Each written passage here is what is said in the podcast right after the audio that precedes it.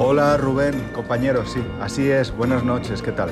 Nos encontramos aquí en plena casa de campo de Madrid, bien entrada la noche, frente a este tío vivo emblemático construido para celebrar el 80 cumpleaños de José Luis García, nuestro querido director. Ya son más de cinco horas y media, no, son más de seis horas y media las que llevamos aquí junto a compañeros de otros medios de comunicación sí, un momento, un momento. Me dicen que llegamos ya al momento que esperábamos. Un segundo. Aguantamos por favor la conexión. Sí, 1948. Un momento, por favor. Un segundo, aguantamos, compañeros, que va a dar otra vuelta completa. No cortamos. 1949. Sí. déjame poner el micro. Sí, Rubén, compañeros de la cultureta, un segundo. Ahora, 1950 vueltas completas al tío vivo, compañeros. Bueno, aproximadamente 1950. O sea, tío vivo circa 1950. ¡Qué risa!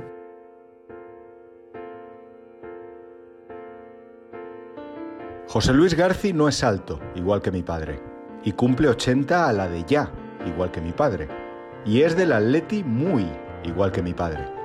Yo siento que les quiero a ambos en poliamor, porque pienso que se puede tener una relación amorosa con dos señores de 80. ¿Qué pasa? Antiguos. Una vez aclarado esto, me gustaría reiterar lo que ya he dicho a los técnicos fuera de micro. Yo, criticón, mataría porque Pepe Sacristán y Fiorella Faltoyano hicieran hoy, ahora, solos en la madrugada. Hay que empezar a tratar de ser libres. Yo también quiero ser. No tener que mentirme tanto. Sé que tengo que hacer algo, a lo mejor Escuchar. Escuchar más a la gente. O hacer un programa de radio para adultos, para hablar de las cosas de hoy, porque, porque no podemos pasar nosotros 40 años hablando de los 40 años. Cada noche en la radio comercial o en los teatros o donde les dé la gana.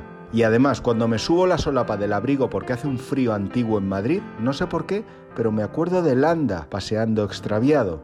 Menudo crack, Alfredo o de Carlos Hipólito en escena cálida de interior, resguardándose del invierno vetusto. Y sobre todo, claro, me acuerdo de la manera clásica y firme de García al colocar la cámara, basamento sólido de nuestra cinematografía a la que asirse. Cada lunes vuelvo a empezar y me acuerdo de García recogiendo el Oscar. Qué prometedor era aquel doctor Bacterio. Cuando me pruebo americanas beige, malvas o así suavosas y le sumo luego camiseta a la combinación, digo, mira, como Garci o como Sonny Crockett de Corrupción en Miami. No sé si he dicho ya que le admiro muchísimo a este tipo bohemio. Cariñoso y educado yo creo, una vez me dijo buenas tardes y sin asignaturas pendientes a lo que se ve. Joven a los 80, nada de abuelo. ¿Han dicho abuelo? Pero qué mentirosos y qué cobardes. Dios mío de veces que os he matado el hambre a todos. La cultureta Gran Reserva se tira al suelo para que le pase por encima este cowboy de medianoche encantador que nos cambió la vida susurrándole a sus amigos qué grande es el cine.